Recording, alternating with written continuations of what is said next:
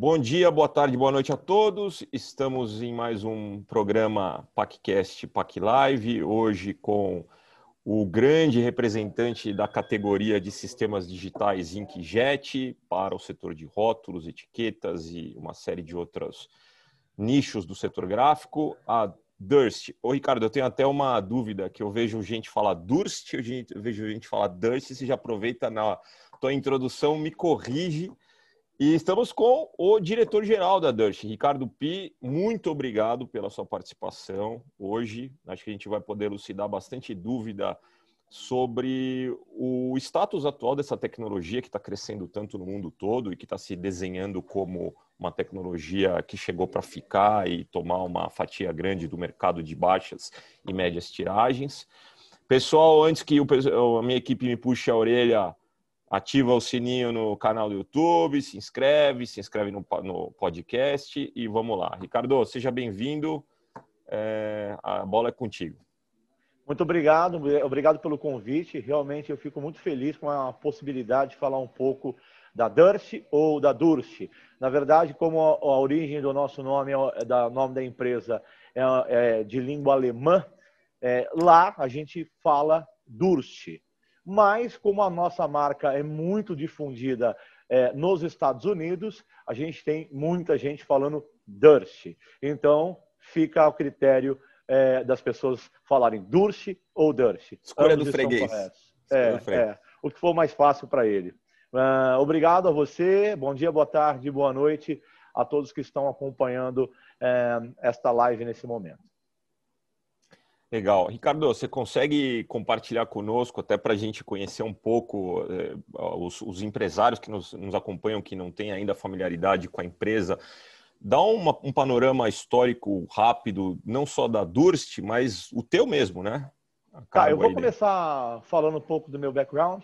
É, eu vim do mercado gráfico de grandes formatos, tá? É, aí eu posso dizer que eu comecei muito cedo. A minha família tinha empresas tinha uma empresa de comunicação visual, então desde 13 anos eu já atuava com comunicação visual, tá? É, depois desse período é, longo na família da empresa, é, eu resolvi embarcar num outro projeto de ser gerente de produto de uma empresa norte-americana, trabalhando no distribuidor local de vinil, de vinil autoadesivo, principalmente para o mercado de envelopamento de veículos depois de três anos atuando como gerente de produto dessa empresa californiana no Brasil, é, eu recebi um convite, fui trabalhar na OCE, e aí é, completamente mudança de mesa, né? Porque até então na empresa familiar eu era impressor, né? E aí eu fui trabalhar numa empresa que vendia impressoras. Isso foi muito bom, porque eu pude usar o approach que eu tinha como usuário para vender equipamentos. E realmente for, foram anos de muitos sucessos, tá? É, uhum. anos assim é, de bastante resultado positivo. É, eu era focado em impressoras UVs, grandes formatos, tá? Para o mercado de comunicação visual, publicidade e propaganda. E aí foram seis anos nessa empresa, né? E a última posição que eu tinha nessa empresa era como responsável América Latina para a venda é, dessas impressoras de grandes formatos. Então, eu tinha um time de vendas no Brasil e comandava os distribuidores da América Latina. Do México para baixo, eu era responsável é, por todo é, o gerenciamento, coordenação desses canais de vendas. Aí, depois desse período de muito sucesso na OCE, eu recebi um convite para assumir uma posição na Durst. A princípio, eu ia ser diretor comercial é, da América do Sul. E logo depois que eu entrei, surgiu a necessidade de, de eu me tornar MD da Durst, porque como diretor comercial da Durst América Latina, eu ia ter que, eu ia ter que cuidar de, de basicamente da linha de grandes formatos. E aí, quando abriu a oportunidade de eu me tornar MD e assumir só Brasil, aí eu ia ter que ter novas áreas de trabalho que eu não, não conhecia. Essas áreas de trabalho eram impressão cerâmica, que para mim era muito novo, impressão de, impressão de tecido, grandes formatos, e até então a gente já tinha um distribuidor no Brasil que era responsável pelas vendas das máquinas da, da de, de, de, rótulos e etiquetas, tá? que era então a Rotatec. Eu não assumi imediatamente esse portfólio dentro da Durst Brasil. Porque como que funciona na Dutch? Apesar, apesar de eu ser responsável pela operação local, cada diretor de unidade de negócios tem a liberdade de escolher o melhor agente para trabalhar em cada país.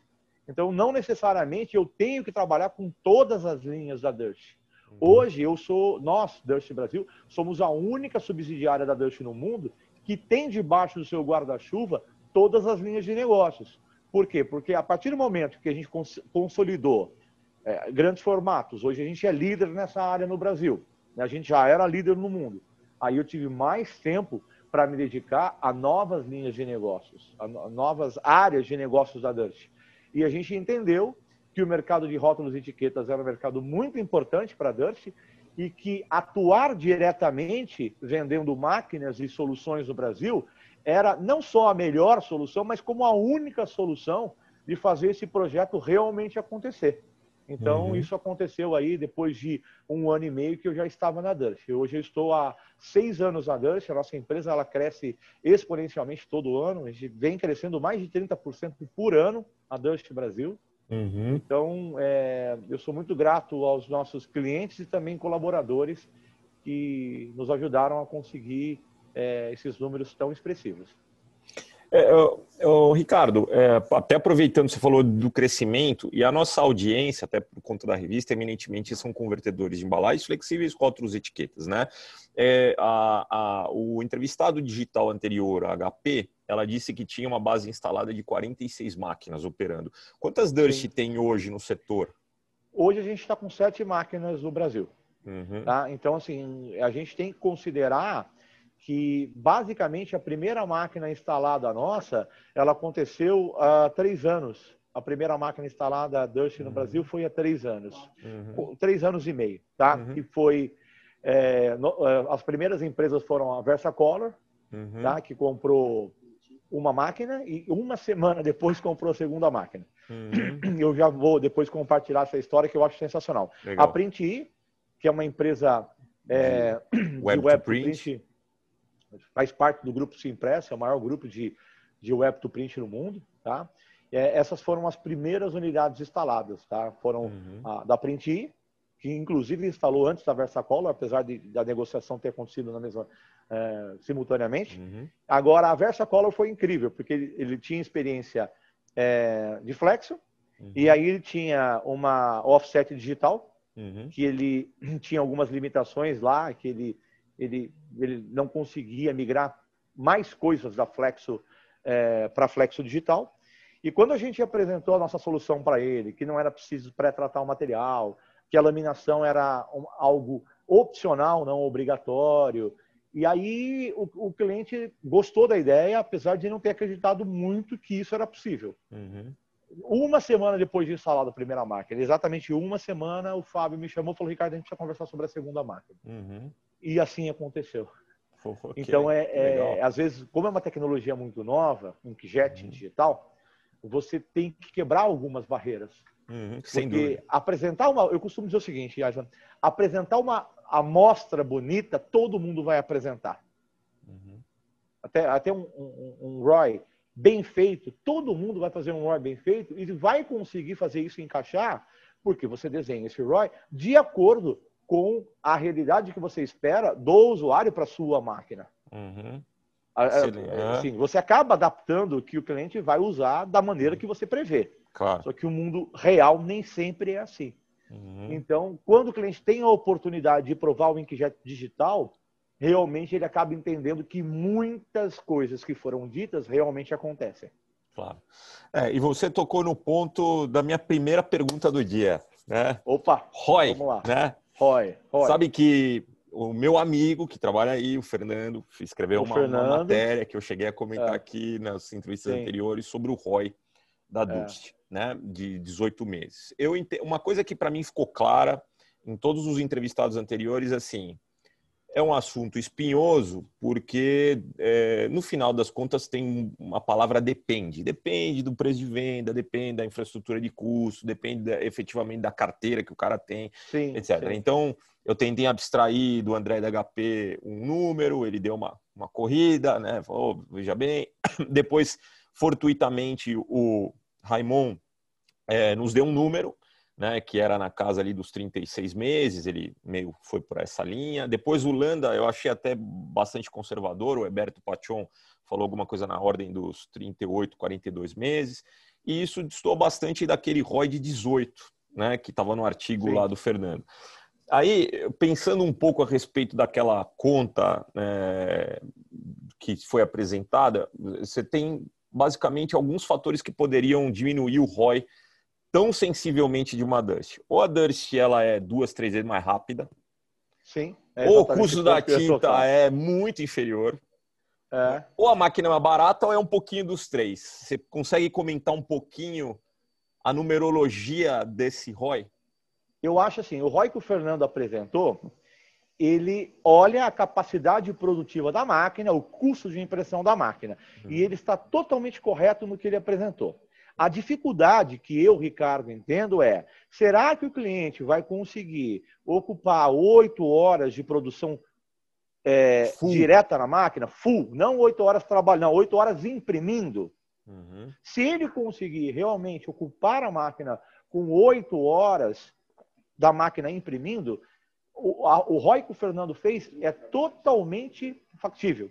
Uhum. Ele é totalmente. Mas a pergunta é: o cliente vai conseguir colocar a máquina para trabalhar oito horas? Por que, que esse número ele é tão.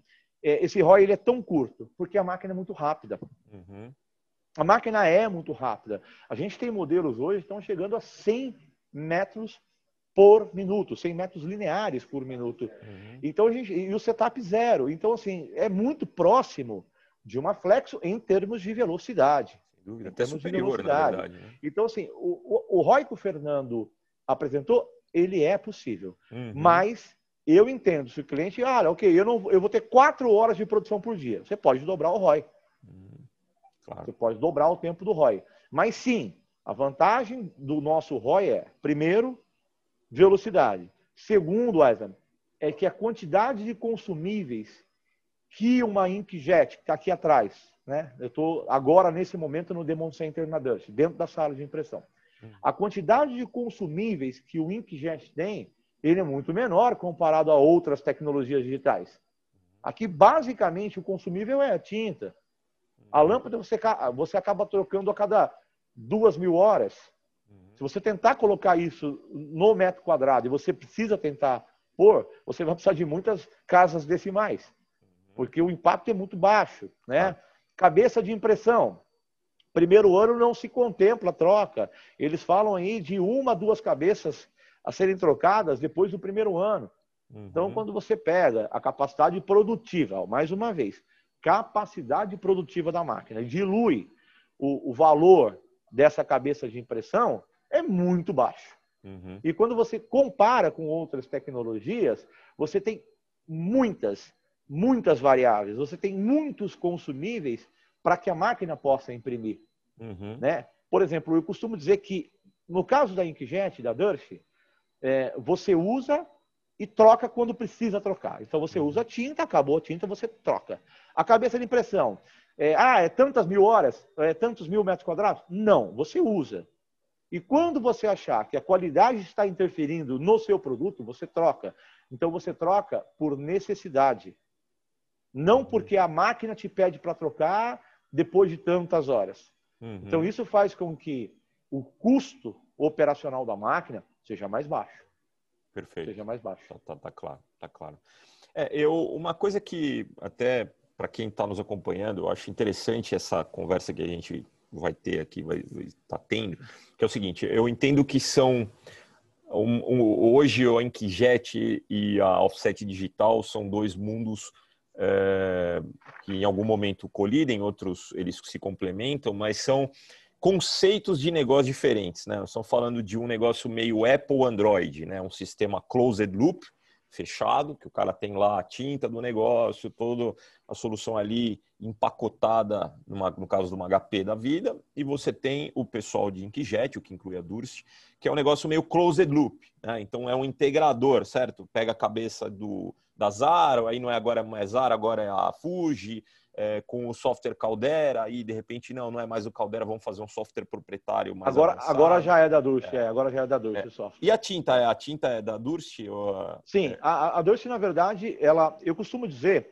que a tecnologia, tecnologia Inkjet, ela você tem a máquina, você tem a tinta e você tem a cabeça. A cabeça a gente tem poucos players no mundo que fazem a cabeça. Uhum. A tinta a gente tem que é, fazer com que essa tinta trabalhe em harmonia com a cabeça de impressão e com a máquina. Uhum. Então, a Dutch ela tem no R&D dela na Áustria um laboratório onde a gente produz essa tinta em pequenas tiragens e aí sim, uma vez que a gente chegou num produto, numa tinta adequada para aquela cabeça de impressão, para aquela velocidade, para aquela máquina, para o substrato, tem todas essas variáveis. Claro. Aí a gente tem é, é, fabricação em larga escala fora da fábrica da Dutch. Uhum. Essa tinta é fabricada em larga escala fora da fábrica da Dutch. Uma vez pronta, ela volta para a fábrica da Dutch e cada lote de tinta ele é testado. Uhum. Densidade, viscosidade, cor. E uma vez aprovado esse lote, a gente disponibiliza essa tinta para ser vendida. Isso é muito bom. A nossa tinta é um sistema aberto. O cliente não é obrigado a usar a nossa tinta, não tem nenhum chip. Se ele não comprou a tinta com a Dust, ele não consegue usar. Uhum. A nossa, nossa tecnologia é uma tecnologia aberta. E nós não temos clientes utilizando tinta paralela. Por quê? O fato de a gente ser uma tecnologia aberta faz com que a gente tenha a obrigação de ter uma tinta a um preço competitivo. Claro. claro. Primeiro ponto. Segundo ponto tem a ver com aquilo que eu estava A sua tinta tem que ser, teoricamente, de melhor rendimento. Sim. Se tipo não assim, perde o, cara... consumível. Exatamente. Ah, ah, e aí vem ah. essa outra questão que eu estava falando agora. Por que, que ela passa pela fábrica de novo e a gente garante que aquela tinta está ok? Por quê? A gente consegue identificar todos os lotes e disponibilizamos para vender no mundo todo. Vamos supor que depois dessa tinta em campo, a gente descobriu através de um cliente X que a performance daquele lote não está tão bom.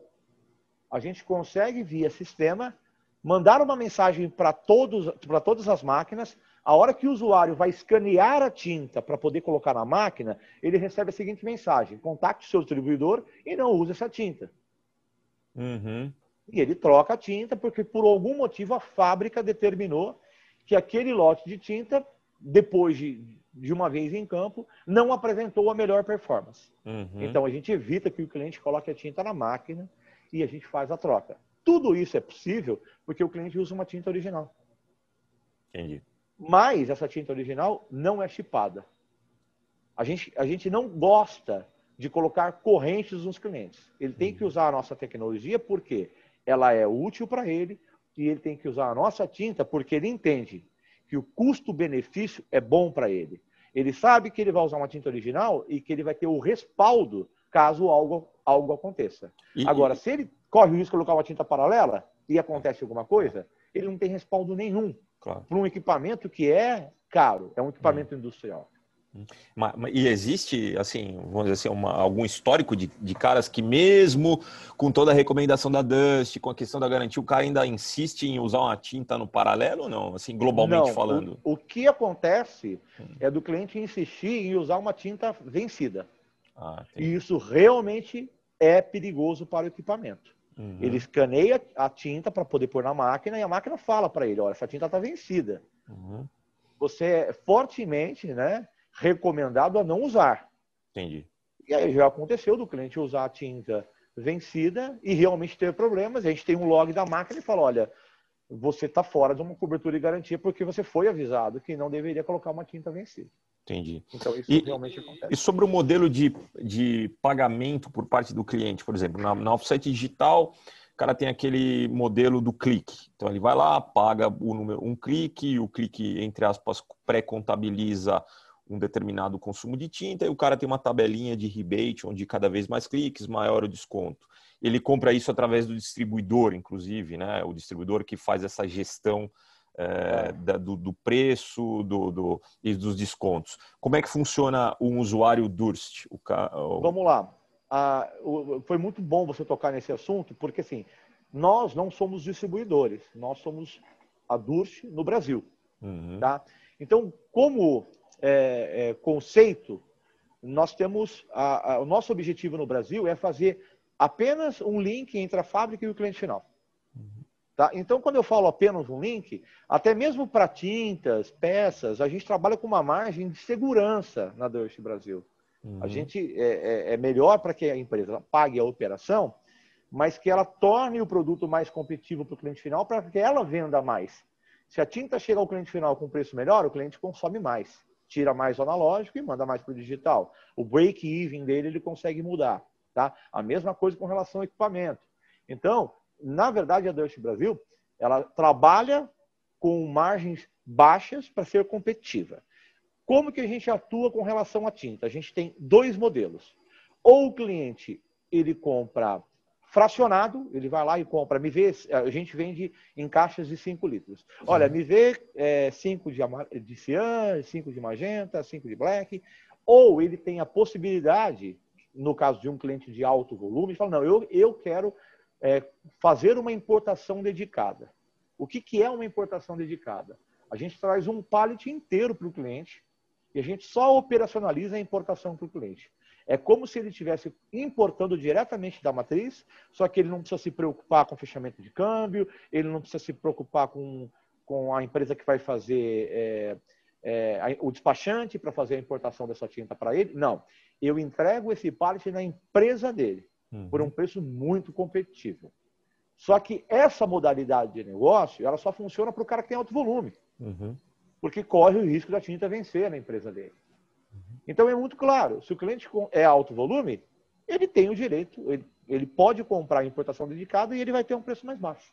Entendi. Se o cliente ainda não é alto volume, ele vai comprar fracionado no Brasil. Então a gente preferiu ter duas modalidades: a importação dedicada e o fracionado, que são dois preços diferentes. E, e, e, por exemplo, no caso do offset digital, o cara além do pagamento do clique, que eu entendo que então não é, é, é não tem essa, o cara no caso da, da Durst e outros sistemas inkjet, ele compra tinta, ele compra a lâmpada, ele compra as é. peças individualizadas e o insumo individualizado. Ah, mas ainda tem lá um seguro, lá um Purge Insurance da vida para o cara garantir. É. Ah, né, existe esse tipo de contrato também com a Durst, ou seja, eu preciso garantir que se der um pau na minha cabeça de impressão, eu estou coberto. Eu adoraria poder ter um contrato de serviço. Eu até tenho dentro do meu portfólio. O duro é achar um cliente que ache valor nisso. Claro. É, por quê? Como o sistema é aberto, ele troca o filtro quando ele sente necessidade. Ele troca uma cabeça quando ele acha que ele precisa de mais qualidade. O sistema é totalmente aberto e ele tem a possibilidade de trocar quando ele precisa, ou quando ele pode, que tem isso também. Uhum. Às vezes o cliente vai e fala, é o seguinte, poderia ser melhor a qualidade aqui? Poderia, mas eu não estou disposto a gastar com isso aqui agora e eu vou tocar dessa maneira. Uhum. Então ele tem essa liberdade. É, e, e, como a máquina realmente é uma máquina muito robusta, e ele tem poucos atendimentos técnicos durante o primeiro ano, é muito difícil de convencer o cliente que ele tem que fazer um seguro ou vender um contrato de serviço para ele após é, um ano de garantia é muito difícil. Agora, comparado a outras tecnologias, como o offset digital, eu, se você me permite, eu gostaria de fazer até o lado positivo e o lado negativo. Né? Uhum. O lado positivo de quem tem o sistema de clique, é, ele, ele acaba trocando tudo, né? Uhum. Pelo, pelo modelo de negócio. Uhum. Então, ele sempre tem uma máquina imprimindo muito bem. Né? Então, ele, ele acaba trocando é, uma blanqueta, um PIP, um, eu estou usando aí como ah. exemplo a, a, a, o offset digital, que é uma tecnologia que eu, que eu gosto, acho que imprime muito bonito.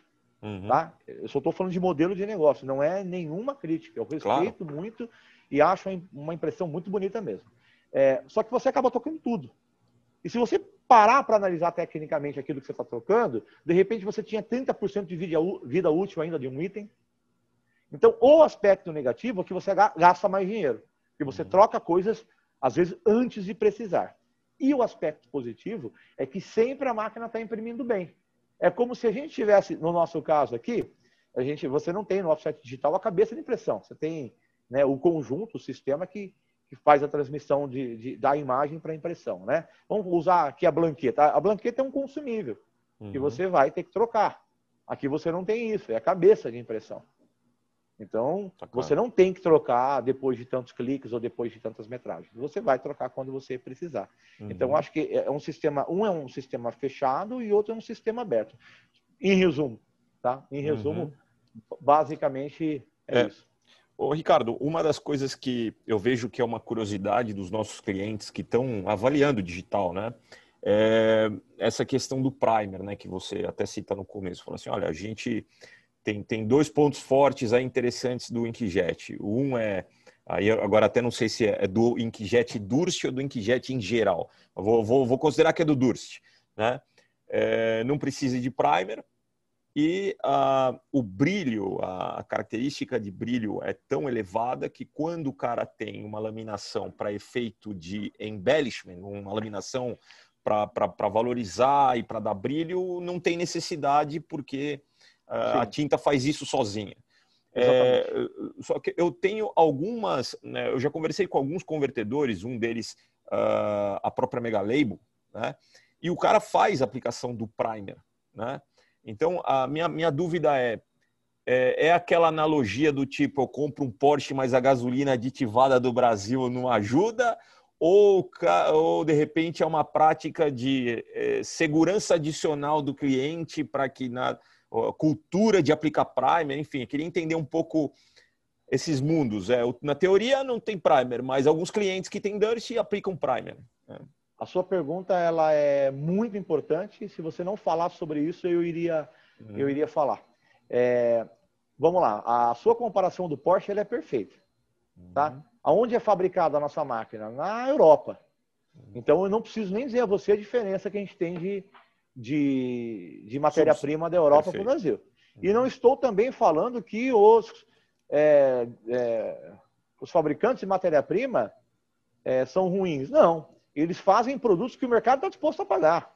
Perfeito. Se o nosso mercado tivesse disposto a pagar mais caro, eles teriam um enorme prazer de fazer um produto melhor, ou até importar produtos, não tem problema nenhum. Tá? Então, sim. Te... Primeiro você falou, olha, não sei se é a Dirt ou a tecnologia Inkjet. A tecnologia Inkjet UV não precisa de Prime para imprimir. Uhum. Diferentemente de um offset digital, você não consegue imprimir sem Prime. Não uhum. consegue. Uhum. Ok? Na Dash você consegue. Ok. E por que então alguns clientes passam Prime? Porque às vezes a qualidade do material impresso não tem tanta fluidez, ou a, o resultado visual não é tão bom porque a mídia é uma mídia econômica. O material é um uhum. material econômico. Então, essas pessoas, no caso, eh, você deu o exemplo aí da Mega Label, que é um grande parceiro, e, e produz é, produtos finais de altíssima qualidade, eles passam Prime para melhorar a fluidez. Então, quando você passa o Prime, você tem algumas vantagens. Às vezes você consegue diminuir a quantidade de tinta, uhum.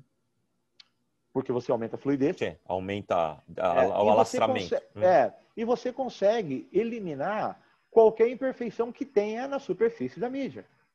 Uhum. Porque, assim, quando você tem uma impressão direta sem um prime, qualquer imperfeição que tiver na mídia vai ficar aparente. Uhum. Ok? E aí o que acontece?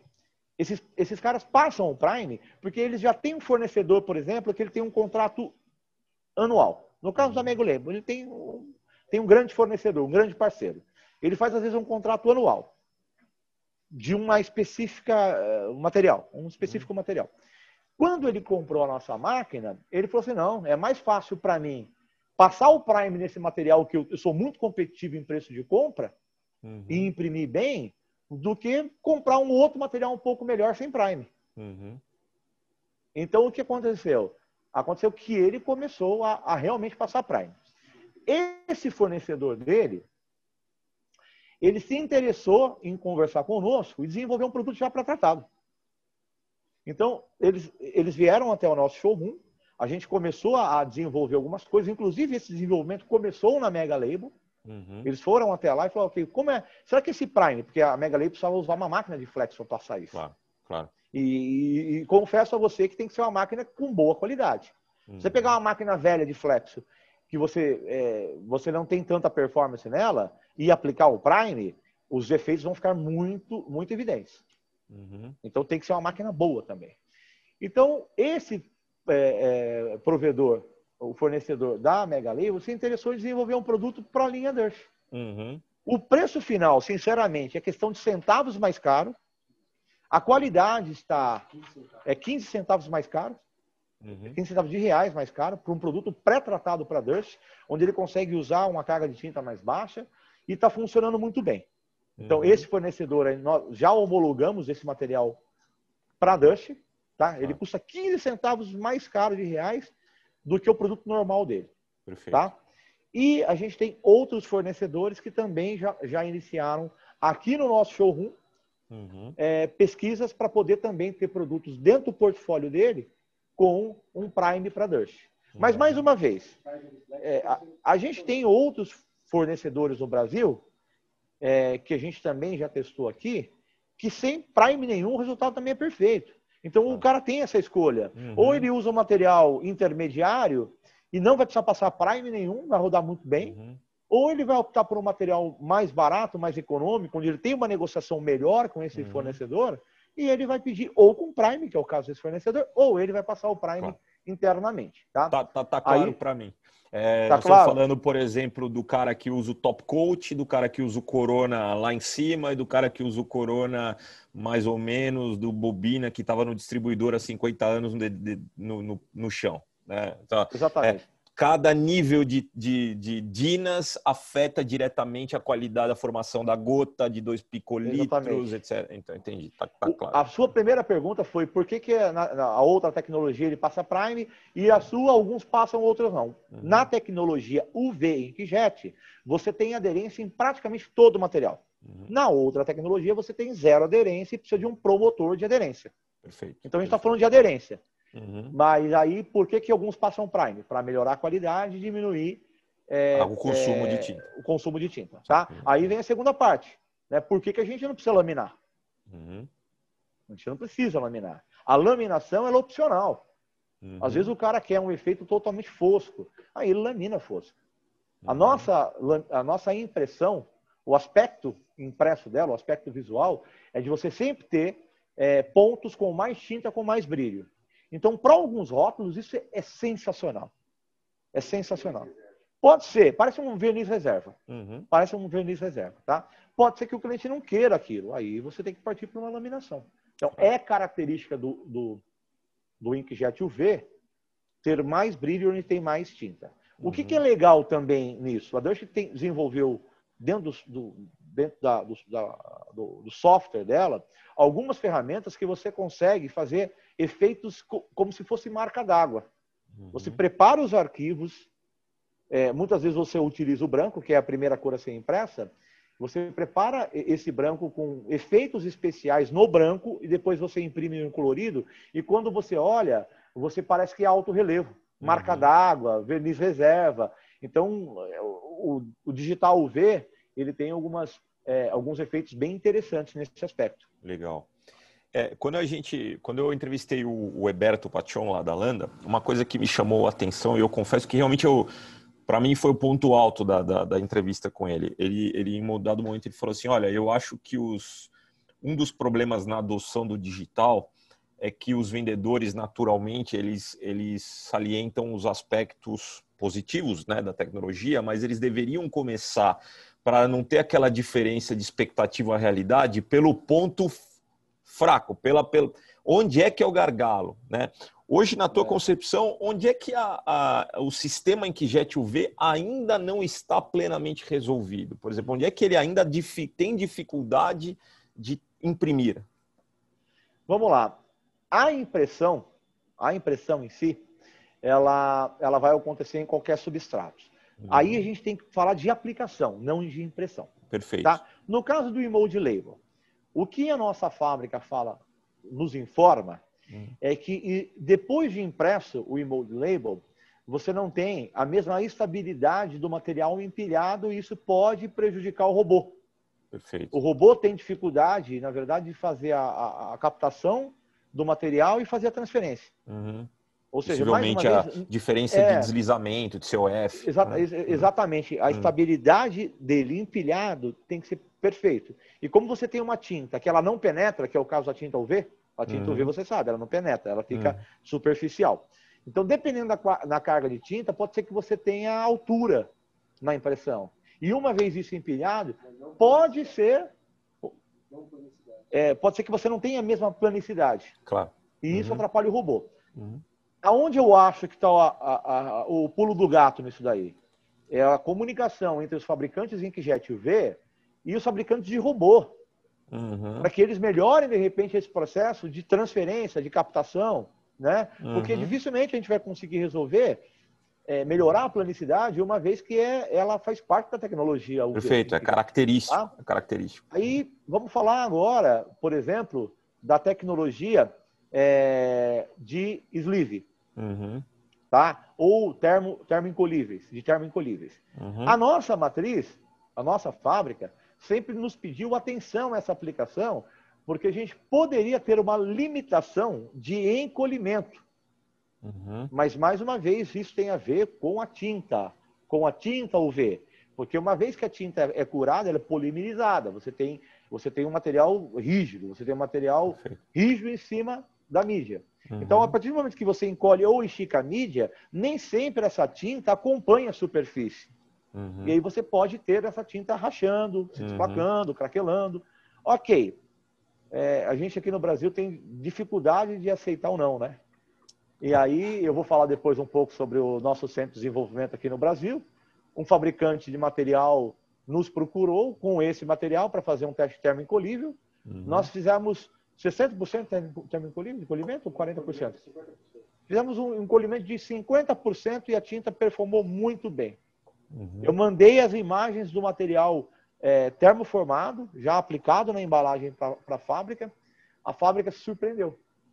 Aí, mais uma vez, será que esse material específico que esse cara me trouxe, ele reagiu melhor à nossa tinta uhum. e por isso teve esse resultado? Pode ser que sim. Uhum. Então, essa unidade nossa aqui em Campinas vai nos permitir conversar com outros fabricantes e, de repente, falar, ok, a gente agora claro. pode recomendar a nossa tecnologia para esse mercado.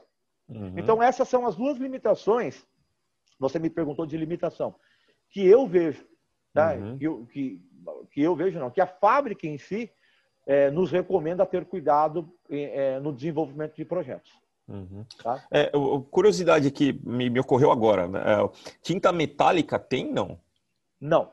Tá, tinta, tinta metálica não. Ah, ah essa seria é um desenvolvimento, né? Uma coisa é, ainda. Sim, eu vejo isso muito complicado, muito complicado, porque como você trabalha com a cabeça de impressão, né? Ah. E, e, você trabalha com, com pulsos elétricos, eletrônicos, assim, é, a, a, tinta metálica ela seria altamente condutiva, o que eu acho que viria a, a prejudicar o equipamento, a, a, entrar em curto o sistema de impressão. No meu ponto de vista, eu não sou técnico, tá? Claro. Eu claro. sou um bom palpiteiro, costumo dizer para o meu time aqui.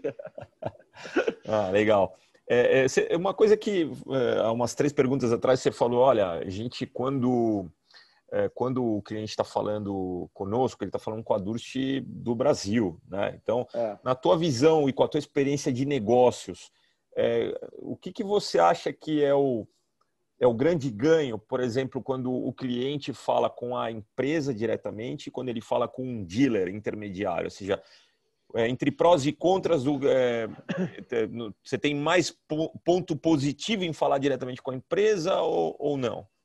Qual é a tua visão? Primeiro, eu gostaria de dizer que existem dealers e dealers. Uhum. Existem dealers que realmente se comportam como, é, como a, a extensão da, do fabricante no território nacional. Uhum. E eu acho que a gente tem isso sim aqui no Brasil, empresas responsáveis que, que realmente dão um bom suporte. Acho que o pessoal é, da HP, sim, eles têm bons distribuidores. Eu acho que, que são empresas comprometidas. Né? Eu, eu vejo isso Primeiro, eu gostaria de falar que, que, é, que nem todo dealer é igual. Uhum. Mas, de modo geral, eu acho que a, o contato direto com o fabricante é, é melhor, tá? Uhum. Por alguns motivos. Primeiro, a, o tempo de comunicação entre um problema com o R&D, ele é muito mais rápido, tá? Então, hoje eu tenho todos os meus técnicos, eles são treinados pela fábrica, Muitos, a maioria são engenheiros, falam inglês, falam alemão, espanhol. Hoje eu tenho um time de, de um corpo técnico quatro vezes maior que o meu corpo de vendas. Uhum. Porque eu entendo que eu só consigo vender uma máquina através de uma boa reputação. Então não uhum. adianta colocar mais vendedor se eu tenho problemas em campo. Perfeito. Tá. E essa comunicação para a solução de problemas com o R&D, com a fábrica, ela é muito rápida. Hoje o meu técnico na frente de uma máquina, se ele tem algum problema mais sério, ele pega o telefone e liga direto para a fábrica. Uhum. Lembrando que eu ainda tenho um especialista no Brasil, tá? Uhum. Eu ainda tenho um especialista no Brasil. Outra vantagem, Ivan, é que como nós somos é, uma subsidiária, a gente não tem como como objetivo principal é, é ter é, margens altas para poder ter reinvestimentos, não. Na verdade, a gente é a extensão da matriz. Então, por isso, a gente tem que aplicar um custo de operação, uhum. não um, um, custo muito elevado para retorno aos sócios. É, não, não existe uhum. isso. O que a gente tem que aplicar no Brasil, ele é um custo de oper, operacionalização. Entendi. Eu tenho que embutir os meus custos de vendas, impostos, eu tenho que embutir o meu custo para ter o técnico à disposição, o meu custo de importação e pagar o back-office. Pronto. Eu não tenho que, além disso, trabalhar com uma margem de retorno para os sócios. Uhum. Então, eu entendo que lá na ponta, o valor nosso ele acaba sendo mais baixo por causa disso. Uhum. Tá? Mas eu quero lembrar o seguinte: a tecnologia digital, é, é, Inkjet, é uma tecnologia nova. Uhum. Ela é uma tecnologia que, ano a ano, ela tem a tendência de baixar custo. Uhum. O que, que torna uma tinta ser a tinta de flexo ser barata? Uhum. É volume de produção. Quanto mais tinta eu faço, mais barato a tinta é. O digital, lá atrás, a tinta digital era mais cara do que é hoje. E amanhã ela vai ser mais barata do que é hoje. É uma tendência isso. Então eu acho que o fato da, da tecnologia ser nova e a gente vender diretamente, isso faz com que o projeto dê mais certo do que através de um distribuidor. Porque se um distribuidor precisasse colocar a margem dele em cima de uma tecnologia que ainda não está amadurecida em termos de competência de custo, eu acho que o projeto ia demorar um pouquinho mais para alavancar. Né? Então, é, é, por exemplo, no caso da offset é, é, é, digital, ela é uma tecnologia antiga e que está totalmente desenvolvida. Então, o fato de você ter que ter um dealer, um distribuidor, isso aquilo, ele, ele eu acho que acaba impactando muito pouco o custo uhum. final. Uhum. Né? Tem políticas bem definidas, tudo. Então, é, eu acho que essa é a, é a, avaliação que eu faço. Né? Claro. É, Para o nosso caso, que a, a, gente tende a descer custo ao longo dos anos, o fato de ter venda direta é, é muito importante para ter um custo justo lá na ponta. É, eu entendi, eu entendi o que está, uh, essa parte do. Uh, na verdade, você tem que dar lucro, porque você tem um share, os shareholders da Durst, mas você não tem, é. além dos shareholders da Durst, os shareholders do dealer. Exatamente. Você não tem, assim, a operação ou, tem ah, que dar ou, lucro para dois bolsos. Ah, é, ah, exatamente. Entendi. E outra coisa que é muito importante é, eu acho muito difícil para um, um, dealer que vai assumir uma tecnologia nova em Kijet investir 3 milhões em peça. Uhum. Hoje, em Campinas, você nos visitou, eu mostrei para você. Uhum. Hoje a gente está com estoque de 5 milhões, em, em, avaliado em 5 milhões em Campinas. Uhum, claro. E por que isso acontece? Que cada máquina nova que eu vendo, a fábrica olha e fala: não, você tem que ter essa peça aí. E fatura para mim. E fatura. Uhum. Ela me obriga a ter aquilo uhum. como garantia.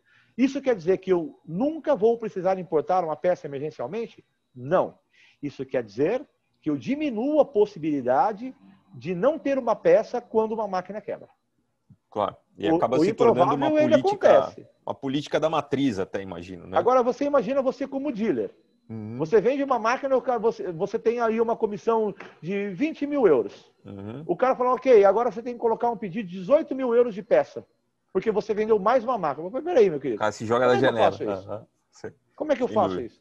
E como nós somos subsidiárias, e afinal de contas, essa decisão que eles tomam afeta o lucro deles, ok. Uhum. Ok. Então oh, eu oh. entendo que a disponibilidade de peça é uma vantagem para quem compra direto. Tá claro, tá claro. Ô, Ricardo, é, é, eu, eu tive uma sensação, às vezes, né? Eu sei que tem um grande espaço ainda para crescer o mercado de digital no label no Brasil. Ok. mas algumas vezes me dá uma sensação assim de saturação. Por exemplo, quando você escuta o cara da HP falando que tem 46 máquinas é, em operação no nosso mercado, e aí depois você tem mais sete Durst, depois você tem mais tantas, é, sei lá, Epson, Cônica, então você fala, caramba, futuramente Movement. Né? agora, na embalagem flexível, até onde eu saiba, você só tem uma máquina na Camargo e, se considerando que é banda larga, uma lá na, é. na Alpha Color. É, a Durst tem alguma, algum projeto no pipeline para esse setor, globalmente falando, não? Sim, nós já temos algumas máquinas é, instaladas nesse mercado na Europa e eu acho que a gente deve sim aumentar a nossa participação nesse mercado agora com o lançamento da tal 510 RSCI, tá? Porque a gente vai ter aí 510 de largura, o que uhum. vai fazer com que a gente tenha uma penetração bem interessante nesse mercado. Legal. Nós sempre tivemos velocidade e custo para esse mercado. O que a gente não tinha é formato. E agora a gente tem formato. E é uma máquina muito interessante, é uma máquina híbrida, onde você pode ter, é, você ter ela combinada com máquinas de acabamento, com máquinas é, de alimentação, você pode ter diversas configurações, ela é uma máquina totalmente modular, né? Você quer colocar uma flexo na entrada, ou você quer colocar uma máquina de acabamento na saída, ou um corte semi-rotativo, né? uma aplicação de um efeito especial.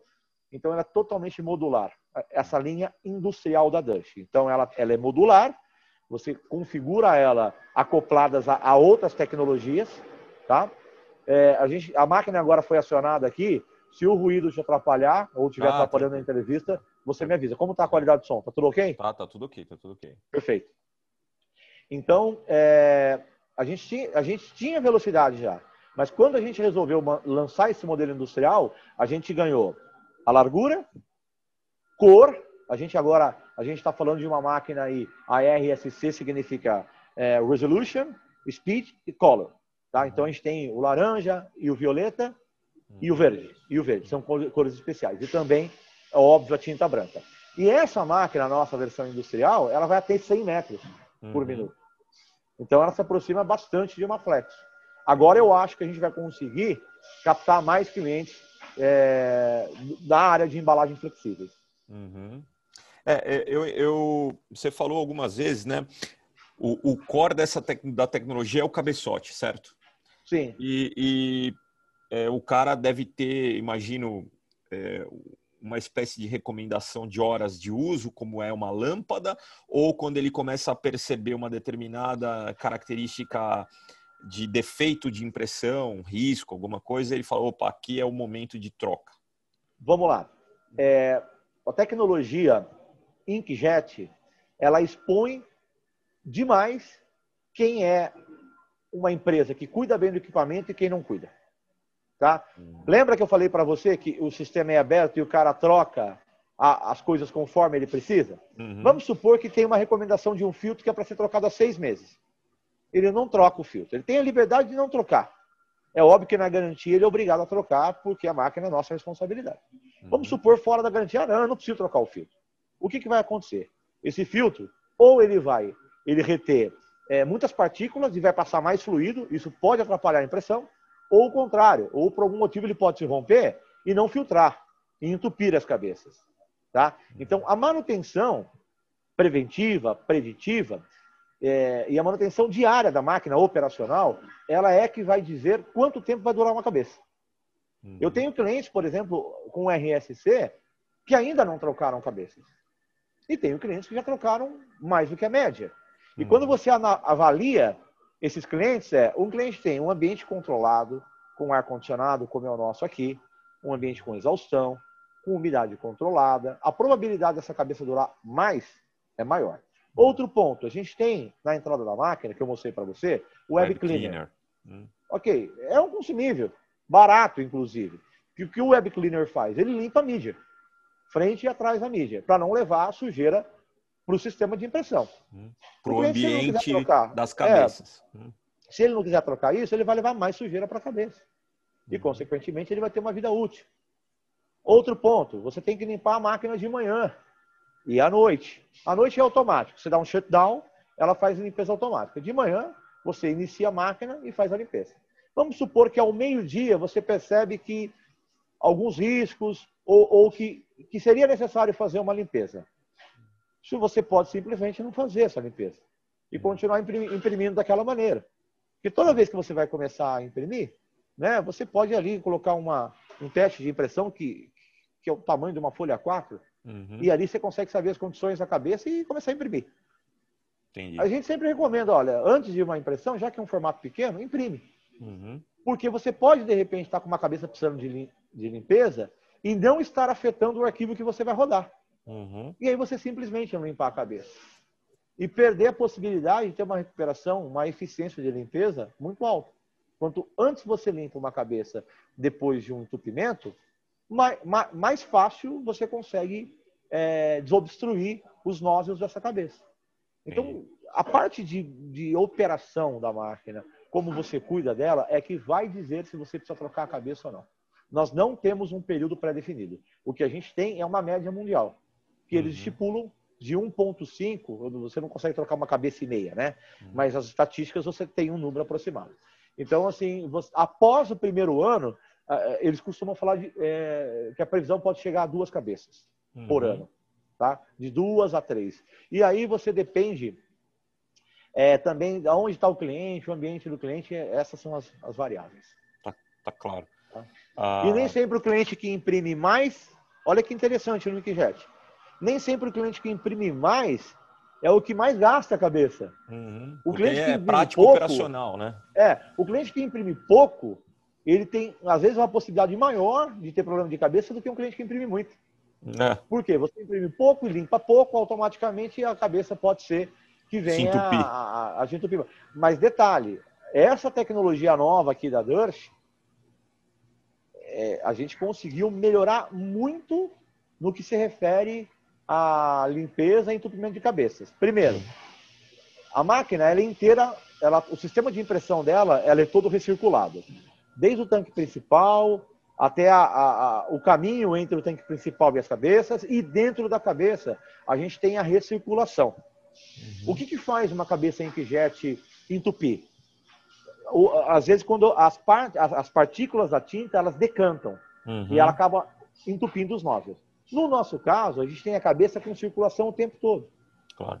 Mantém o índice máquina... de fluidez constante. Exatamente. Ainda que, ainda que a máquina esteja em stand-by.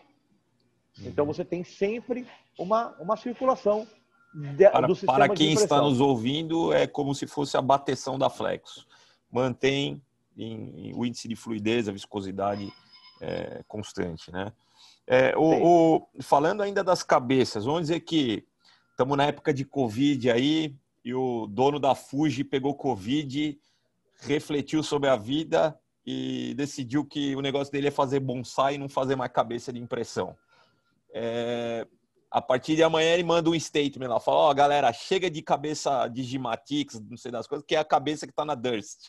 Ah. É, como, é, qual seria um plano B? Existe uma possibilidade de fazer uma substituição de cabeças numa máquina que já está consolidada com uma cabeça X? Ou como é que funciona é, ah, eu sei que a pergunta é viajada, eu sei, não, não essa mas assim, agora. Essa suposição que você colocou talvez seja a mesma suposição do dono da Dutch fazer isso, né? A mesma probabilidade. É, eu tenho, Vamos mas. Mas, ó, agora eu vou. Eu sei que as eu tô, zoeiras à parte, Ricardo, que só para entender, por exemplo, um cara que tem uma máquina que tem um cabeçote X, ele pode é. vir a ser um cabeçote Y com a mesma máquina ou não? Essa não. é a minha pergunta. Não. Tá bom, tá eu te explico. Vamos lá. Primeiro, a, eu vou voltar na sua cabulosa pergunta inicial, tá? Cabulosa. O que acontece é o seguinte: as cabeças, a, a, Fuji é um grande parceiro de anos da Durst. Uhum. Inclusive, as nossas máquinas de grandes formatos, que nós temos aí mais de 40 máquinas no Brasil de grandes formatos, e cerâmica a gente tem aproximadamente 50 máquinas. Ou seja, hoje eu tenho 140 máquinas no Brasil rodando com cabeça Fuji. E aí você entende que as máquinas de grandes formatos, eu tenho é, mais ou menos 40 cabeças e cada cabeça da Dust ela possui, em média, quatro slots. Que, é, o que é cabeça para o mercado? Uhum.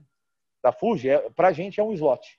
A cabeça é o conjunto que nós montamos. Perfeito, tá claro. Então imagina que eu tenho, cada cabeça tem quatro slots, cada máquina tem em média 40 cabeças e eu tenho 140 máquinas. Uhum. Você consegue imaginar o tamanho, a quantidade de cabeças que eu tenho.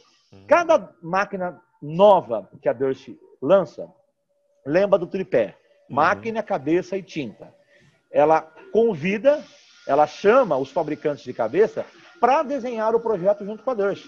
Uhum. Então, às vezes, você também tem o fato de uma, uma, uma cabeça é, que é conhecida no mercado, mas que dentro da Durst ela está diferente. Uhum. Ela está embarcada de uma maneira diferente. Essa cabeça sai da Fuji, vai para a Durst. Muitas vezes ela recebe a eletrônica da Durst, que, que está contida a inteligência do disparo dessa cabeça, que é adequada para a viscosidade da nossa tinta e para a velocidade da nossa máquina. E aí a gente tem contratos, são contratos de 10, 20 anos de fornecimento. Então, assim, que, é, é, que é, é, realmente, geralmente isso é proporcional ao contrato que eu tenho para manter uma máquina é, é, apta a receber peças da fábrica. Vamos supor que depois de uma máquina antiga, eu tenho a obrigação de, de fornecer peças durante 10 anos ainda para essa máquina. Uhum. Com certeza, o contrato que nós temos com os fornecedores nossos também vão estar linkados com a mesma pro, proporcionalidade. Uhum. É, uma coisa que, que, que também me chama a atenção na tecnologia, Ricardo, é o seguinte: eu, particularmente, e aí a minha visão de consultor, né, eu acho que a qualidade do sistema Inkjet, de forma geral, não está mais sob júdice. Né? Então, ela chega, 2 picolitros, resolução de texto, qualidade do branco. É... O que me parece é que você tem uma heterogeneidade de resultados no mercado, porque realmente está mais na mão do impressor né? E digo mais, está é, tá um pouco mais na mão do cara de prepress. Então, a forma como o cara monta o arquivo, como o cara é. faz é, a definição da somatória do valor tonal, quanto de tinta, quanto é. percentual de tinta vai ter. Na tua visão, é, um cara que compra uma Durst da vida ou o cara que migra para a plataforma Inkjet, quão importante seria esse um setor gargalo, a preparação de arquivo? Deixa eu dar um exemplo de um, um grande cliente nosso, que é o Fábio da Versacolor. Ele esteve nos visitando faz três semanas aqui na Dush. Ele olhou essa máquina é uma RSC, a dele não é uma RSC, né? A dele é uma máquina de 6 ou 7 picolitos, essa aqui é uma máquina de 2. Então a gente tem uma diferença de resolução. Mas é um cara que se adaptou muito bem com a, com a máquina. Ele virou para mim e falou: Ricardo, é, essa máquina é maravilhosa, mas você precisa saber pilotar essa máquina. E saber pilotar essa máquina começa na pré-impressão. O inkjet, ele expõe demais o arquivo. Se você tiver um arquivo muito bom, a impressão vai ficar maravilhosa. Os, os contrastes, o brilho que a gente falou que você consegue fazer localizado. Porém, se o arquivo estiver ruim, ele vai expor demais os efeitos do, do arquivo. Diferentemente de uma, de uma tecnologia, por exemplo, de offset digital onde o próprio sistema de, de, transmissão de imagens e transferência faz com que, às vezes, quando você tem um arquivo não tão bom, fique legal a impressão. Uhum. Né? Fique legal. Então, aqui, sim, no Inkjet UV, o Inkjet digital, né, o Inkjet, você tem que saber trabalhar, é, é, você tem que estar alinhado lá do começo. Uhum. A sua pré-impressão tem que estar, uh, tem que estar pronta. E detalhe, o cara, vamos supor que o cara tenha eu até aviso para quem estiver assistindo a gente agora, o cara tem um sistema de offset digital. Aí ele entendeu que a nossa máquina é mais rápida e que o custo é mais competitivo. E compra a nossa máquina. Se ele achar que ele vai trabalhar da mesma maneira que a nossa máquina, não vai trabalhar. Dois mundos diferentes. É, são dois mundos diferentes. Ele vai ter que se permitir a quebrar paradigmas e começar do zero a aprender a trabalhar com o Inkjet digital. Uhum. É, o, o, caso da Mega Label, por exemplo. É, o Fábio, por exemplo, mudou essa chave bem rápido da Versacolor, né? Porque ele não estava conseguindo fazer o que atingir os objetivos que ele queria com a com a Inkjet é, digital, com a offset digital, diferentemente da Mega Label, que ela queria ter uma outra opção digital. A Mega Label estava com a máquina dela a todo vapor de offset digital. Mas ela queria ter uma outra opção, né? De custo, de velocidade, mas ela estava performando aí com a máquina dela sem problema nenhum. E aí a Mega Label percebeu também que ela tinha que modificar os processos dela, desde a pré-impressão, para conseguir atingir um resultado bom. Então, são dois clientes que tinham experiência com Flexo, tinham uhum. experiência com offset digital e que, mesmo assim, tiveram que mudar processos e se adaptar para o Inkjet. É. E no dia a dia do digital não deve ser muito comum, né? Porque como a máquina é muito produtiva, o cara precisa fazer 200 trabalhos, o cara não vai arrumar 200 arquivos, né? Então vai ter trabalho top, top e trabalho marromeno, né? É, e, é, irradiando para o mercado. Né? E realmente é muito rápido. Então a gente costuma dizer que no começo das máquinas nos clientes, eles gastam muito mais tempo na pré-impressão do que na impressão. Uhum. Muito mais tempo, muito. Às vezes eles passam quatro horas para preparar vários arquivos e na hora de imprimir, eles imprimem tudo em uma hora. Uhum. A máquina, a máquina, essa máquina entrega mil metros por hora. Claro. Uhum. Mil metros. É uma máquina muito produtiva. Uhum. É. Mas, assim, quando ele começa a entender os processos de pré-impressão, é, aí a coisa flui muito bem. Muito uhum. bem. Tá? É, uma coisa que eu não sei se você vai perguntar, mas eu gostaria de complementar. Você falou ah, quais são aí né, as, as dificuldades, ou é, eu, eu acho assim que uma coisa que é muito complicada para os clientes que se adaptar com a tecnologia digital é a parte de orçamento. Tá? A gente está vivendo agora um momento de alta do euro e o peso da tinta no rótulo ele é muito forte, porque você está comprando uma tinta em euro ou em dólar, no caso de um offset digital. E a variação de custo de impressão no inkjet ele é bem grande. Então você pode ter trabalhos que você faz avaliação de consumo, você fala, não, isso aqui não compensa nem para flex é muito barato para rodar na, na, na uhum. É muito barato. Ou você pode ter o mesmo formato, mas um arquivo diferente, com uma carga de tinta maior. Aí você fala, puxa, se eu considerar agora o valor do euro, mais essa carga de tinta, vai ficar pesado, hein? Só vou rodar esse arquivo aqui se a quantidade for adequada para o digital. E muitos dos nossos clientes, às vezes, eles não recebem os arquivos para poder dar orçamento. Na uhum. Flex, tanto faz. Ó, são oito cores, seis cores, cinco cores. É o custo é o mesmo. Uhum. E quando você vai na digital, isso é totalmente diferente. Você pode ter um arquivo muito carregado que o custo é maior.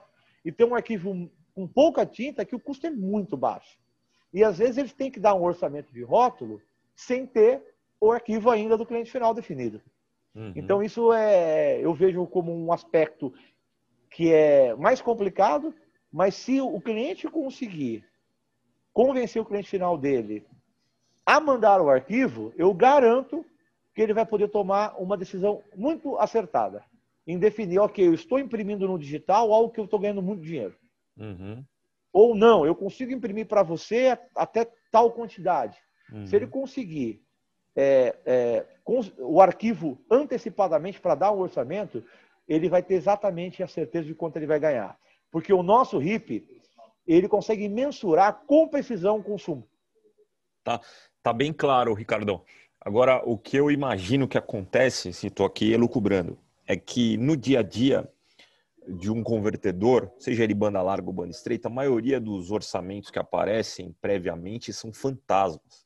O cara não. não tem nada ainda, o cara não tem nem a arte, né? É. Então o cara, ah, me cota aí um rótulo de tanto por tanto, um milheiro de tanto, com adesivo X tal, mas amigo, cadê a arte? Não, não tem arte ainda, nós estamos fazendo. É, nesse caso, é, deve ser realmente um transtorno, porque o cara, o cara não está te mentindo, né? O cara não tem o arquivo. É. Né? Aí, não, nesse aí... caso, daria para fazer um perfil, por exemplo, com com todo. Eu imagino que essas máquinas Durst se comuniquem, ou que tem algum Sim. database que fala assim: meu, olha, quando o cara vai para cosmético é, X, o perfil é mais ou menos um consumo médio de tinta. Ou quando vai para nutracêutico, esse negócio de academia, o consumo é alto. Dá, dá para criar uma espécie de indicador de é, prévio de, de consumo? O que, na verdade, eu recomendo para os clientes é que trabalhem com um consumo médio para fazer o orçamento. Tá? E aí, se, se o consumo for um pouco menor, ele ganha mais dinheiro. Uhum.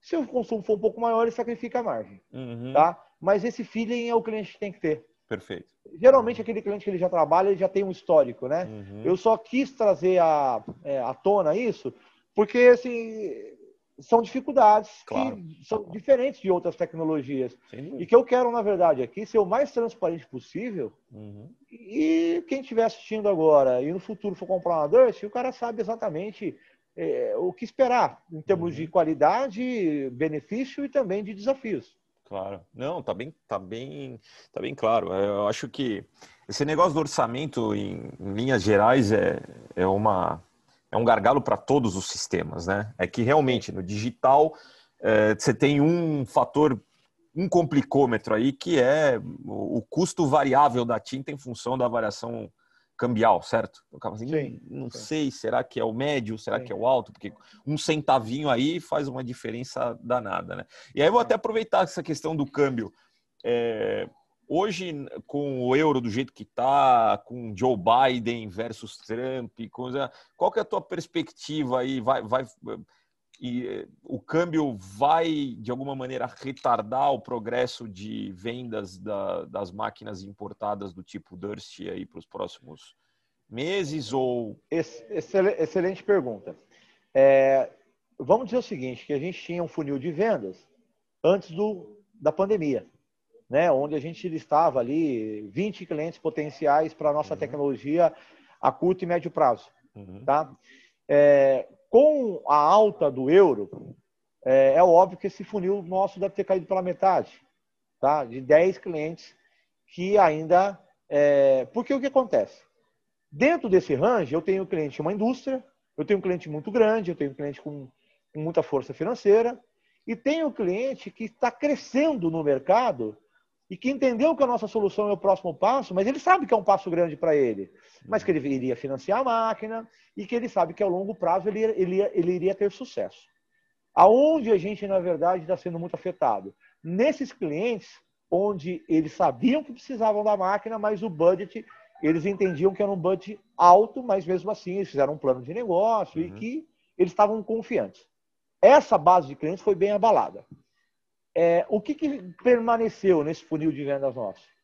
Empresas que fazem planejamento para cinco anos, que entenderam que o digital vai se encaixar, empresas maiores, e que isso é uma decisão que vai acontecer independente do câmbio.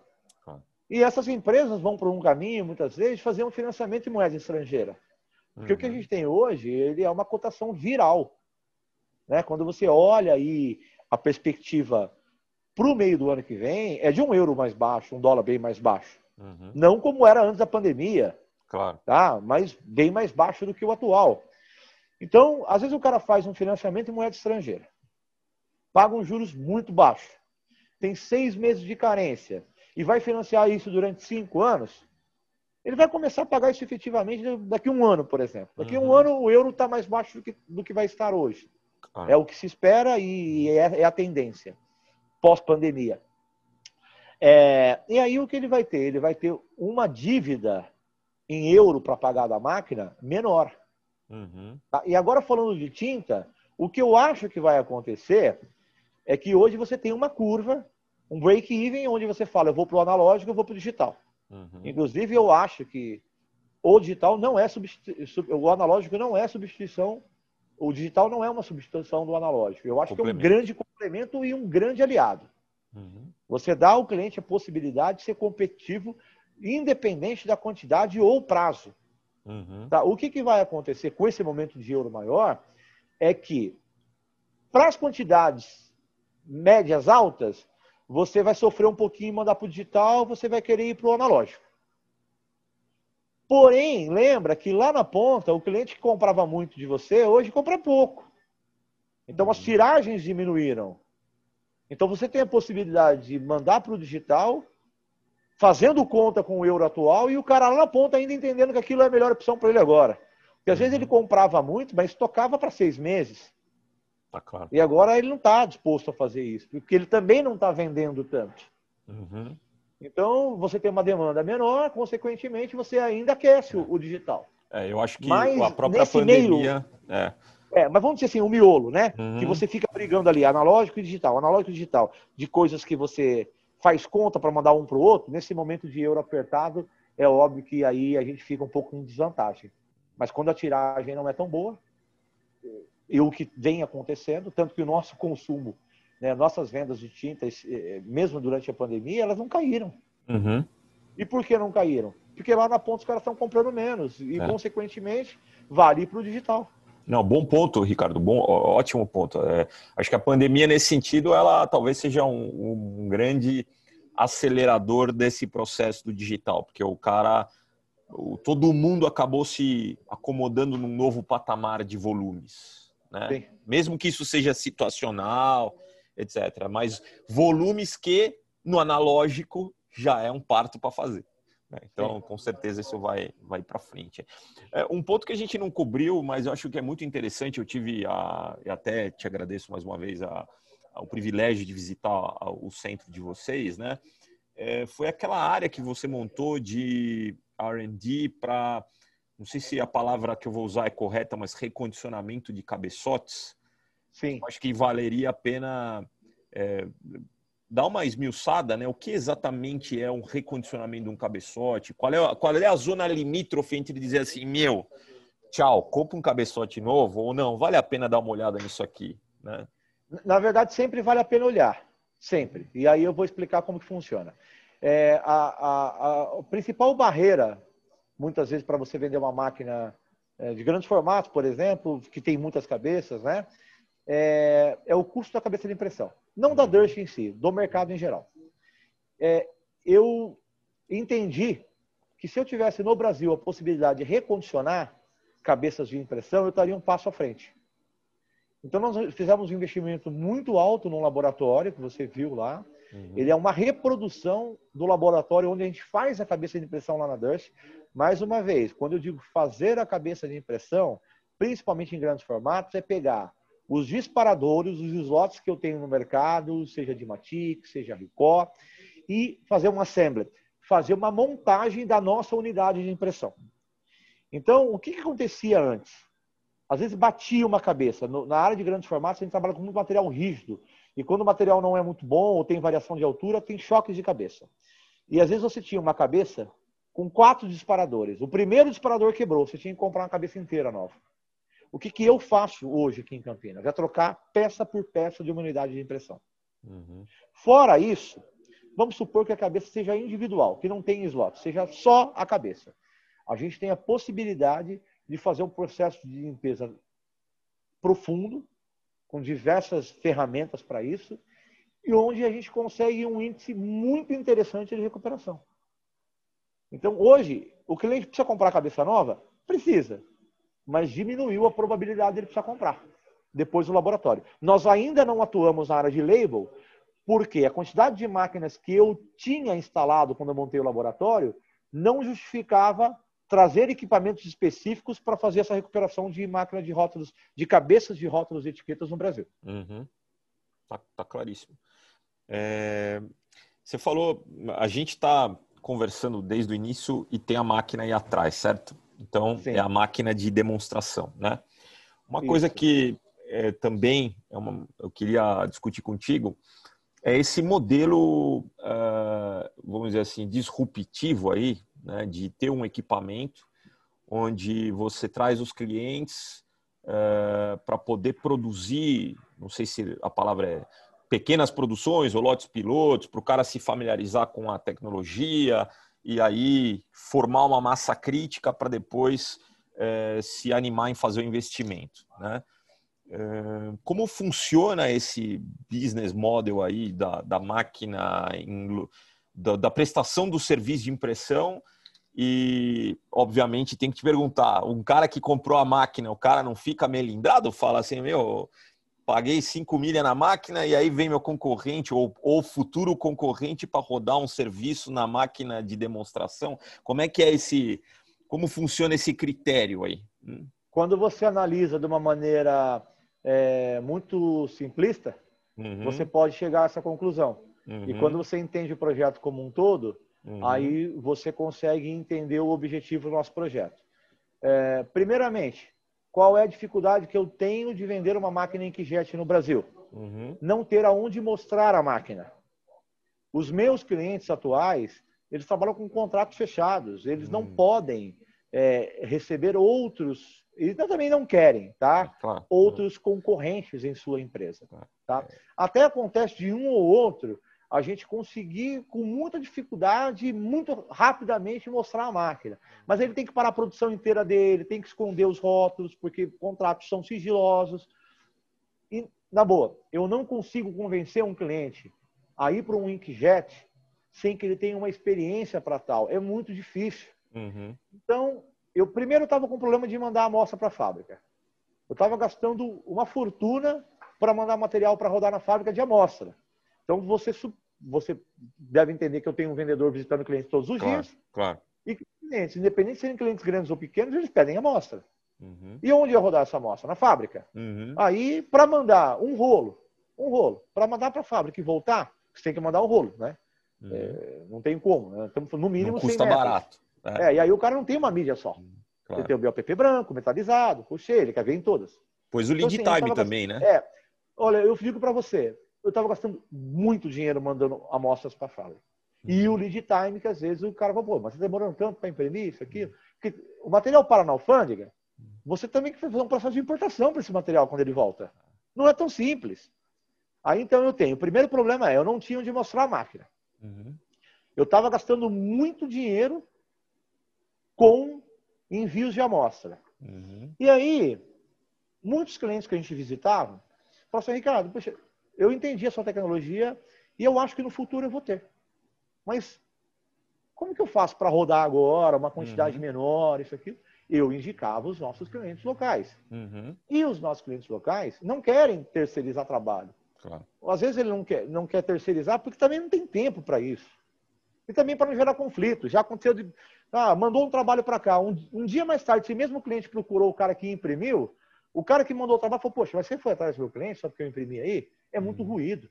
Claro. É muito complicado. Aí eu comecei a desenhar um projeto ter um showroom no Brasil. Uhum. Tá? Aí o meu chefe falou: Ricardo, eu vou te ajudar a ter um showroom, mas uhum. a máquina você tem que comprar. Claro. Cara, a nossa operação no Brasil era uma operação pequena. Uhum. Era uma operação de 20 funcionários. Como é que eu vou comprar uma máquina? Né? Aí eu comecei a desenhar um projeto.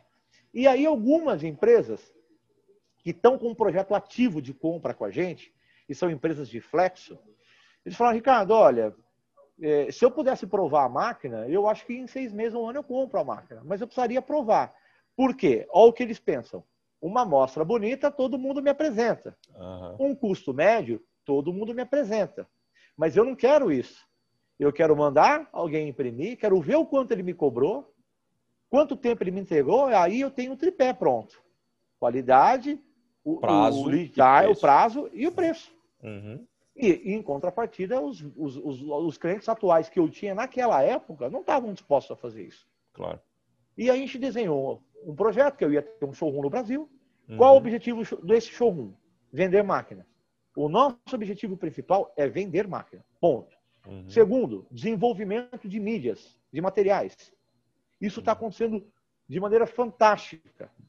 Uhum. Terceiro, melhor é, é, treinamento operacional da máquina. Hoje, por exemplo, eu tenho coisas que a gente descobriu de ferramentas da máquina e dicas de como melhorar o dia a dia com esse showroom que o meu técnico que conserta a máquina não consegue. Claro. Então, toda semana hoje, a gente descobre uma maneira de gastar menos tinta, de, de, ter, de otimizar processo, que o meu operador, que você conhece aqui, o Patrick uhum. e o Rafa também da pré-impressão, uhum. Eles descobrem novas ferramentas de software e também da máquina. E, e, e, a gente faz o quê? A primeira coisa é compartilhar com os clientes. A gente uhum. liga para esses caras e fala, ó, tá vendo esse processo que está fazendo aí de, start, de, de, startar a máquina? Ah, você uhum. reclamou que está demorando um pouco, hein? A gente tem uma dica para você que vai fazer você otimizar o tempo. Legal. Cara, toda semana a gente descobre uma coisa nova. É surpreendente isso. Qual é a probabilidade que eu tinha de descobrir isso se eu não tivesse uma máquina aqui? Uhum. Zero. Né? E aí, materiais, por exemplo, eu, eu, eu falei para você do material é, do teste de encolhimento. Uhum. A fábrica falou que não funcionava. A gente fez aqui. Na hora que a gente imprimiu, a gente teve que mexer é, no pin LED, que é controlar a temperatura do material. Né? Uhum. Você colocava muita temperatura, o material começava a encolher. Começava a, encolher. a gente começou a mexer no, na velocidade da máquina, porque materiais mais sensíveis Então eu tinha que alterar níveis de lâmpadas, uhum. ou às vezes mais lento, uhum. com a lâmpada mais fraca, para poder curar mais uma temperatura menor. Uhum. São tipos de coisas que o cliente demoraria muito tempo para descobrir e que eu estou dando informação pronta para ele. Uhum. Aí vem essa questão. Como que funciona a parte de serviço para cliente? Clientes que estão com um projeto de venda nosso em andamento, eles têm a possibilidade de pegar clientes que já trabalham com ele de flexo e quando essa quantidade for menor e eles não conseguirem atender em flexo, às vezes eles atendem com prejuízo, eles mandam para cá e a gente faz isso para eles e eles conseguem avaliar o tempo de entrega, a velocidade e o custo, porque a gente cobra por isso exatamente para poder subsidiar a minha infraestrutura. Uhum. Eu, tenho, eu tenho um galpão aqui, eu tenho energia elétrica, eu tenho funcionário e eu tenho a prestação da máquina para pagar. Claro. Então eu utilizo esse período de um cliente potencial, terceirizando ou mandando trabalhos pontuais para a gente, eu utilizo essa receita para poder bancar um showroom que no final das contas está ajudando a todos. Claro. Os clientes pré-existentes e também está me ajudando a, a, a, convencer os novos clientes. Tá? Uhum. Então é óbvio que a gente tem algumas regras. Tá? As regras são o seguinte: é um cliente que tá, tem que estar tá com um projeto ativo com a gente de compra. Tá? A gente determina esse contrato para seis meses, tá? que, uhum. de, de, um período probatório. E tem que ser clientes que ele já rodou em Flexo. Uhum. E se for algum cliente novo, ele tem um outro formulário que ele tem que assinar, onde nesse formulário ele indica quem foi o último fornecedor daquele rótulo. Uhum. Se foi algum fornecedor que em algum momento já tenha trabalhado com impresso com Dash, a gente se recusa a imprimir. Uhum. E se por algum motivo esse cara esse cara mentiu ou a informação não foi verdadeira, a gente quebra o contrato. Ah, e vai chegar, né? Se o cara mentiu, vai chegar no Sim, vai telefone e vai, vai tocar rapidinho. É, é. Se o meu cliente da Dirt ligar, e a prioridade sempre é meu cliente da Dirt, falar, Ricardo, aconteceu tal coisa, eu vou, a gente vai levantar, ele vai mostrar para ele, eu já imprimi esse laudo no passado. Uhum. Aí, automaticamente, a gente quebra esse contrato, tá? Perfeito. Então, o objetivo é esse. Não é, é, é, é, é apenas usar clientes que não acreditam na tecnologia digital, Inkjet, Inkjet, porque eu tenho um monte de máquina usada, offset, digital para vender aí. Uhum. E aí é muito fácil para o cara ir provar, pegar um cliente que tem uma máquina usada para vender e falar, olha, posso terceirizar, ou posso alugar tua máquina, ou eu vou comprar sua máquina aí, já que é uma máquina usada, com um preço mais baixo. Eu tenho um cenário onde é, eu, eu, estou competindo com, com, com offset digital, em muitos casos, uhum. onde eles têm uma base instalada muito grande, com muita claro. máquina disponível para vender. Uhum. Então eu falo, às vezes eu chego para um cara e falo, não, espera um pouquinho. Você não quer provar o digital? Prova, prova a minha qualidade, prova o custo de impressão. Uhum. E ao uhum. invés de você comprar uma máquina agora é, é, é, por uma oportunidade que você ainda não tem certeza que é a melhor escolha, prova minha. Uhum. Você pode provar a minha e é, mesmo assim chegar à conclusão que você prefere comprar uma máquina usada de uma outra tecnologia. Uhum. Mas o que eu quero é dar a, a possibilidade dele provar o digital.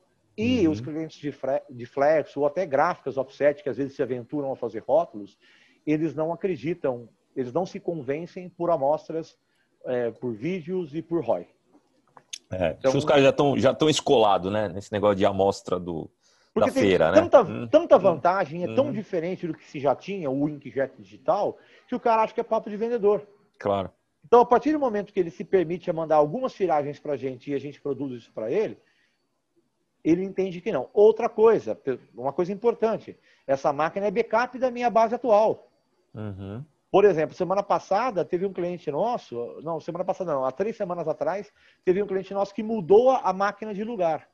Ele ia precisar ficar com a máquina para três dias. Durante três dias, essa máquina foi dele. Ou seja, os caras da base que são seus clientes também estão usufruindo desse negócio. Né? Exatamente. Né? Vamos supor, eu tenho um cliente lá que ele ainda não está lotado na máquina dele para comprar uma segunda máquina. Mas ele está com, uma, ele tá com, com um trabalho gigante e, em paralelo, entrou outro trabalho gigante. Ele tem duas possibilidades. Ou ele perde, ou ele manda para cá e roda aqui e ele pode rodar aqui. Ele vai pagar o custo de impressão. Uhum. Nesse caso, o cliente da base, ele paga apenas a tinta utilizada nesse processo. Uhum. Tá? e ele entrega o trabalho dele. Claro. Ou já aconteceu também, eu não vou é, precisar fazer uma manutenção de um dia na máquina e a máquina dele está lotada, fala, ok, eu faço a manutenção na sua máquina e você manda seu, seu impressor e a máquina é sua. Uhum. Então eles têm que entender, o cliente da base, podem, ah, ficou meio assim, se a informação chegar de maneira correta, como eu estou dizendo aqui claro, agora, eu claro. acho que eles devem ficar felizes, porque eu não conheço ninguém que tem uma máquina de backup que ele pode usar 24 horas por dia. Uhum. E digo, é 24 horas por dia. Se ele precisar falar, Ricardo, eu vou usar a sua máquina, a máquina da digital, no seu turno da noite, durante uma semana, a máquina está aberta para ele. Uhum. Porque nós temos uma parceria onde é, o objetivo é manter ele imprimindo. Uhum. É manter ele tá, imprimindo. Tá, tá Detalhe, claro. uma coisa que eu deixo deixar claro também, esse showroom, ele é, não é a Durst. É uhum. uma empresa à parte. Sim. É uma empresa à parte que a máquina é o showroom da Durst.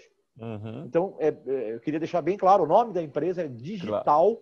com U, que remete ao nome da tal, mas uhum. ela não é a Durst, ah, ela é uma empresa, ela é uma empresa à parte, uhum. no qual a máquina pode ser usada de maneira ilimitada como showroom e como uh, suporte uh, de redundância para os clientes da base.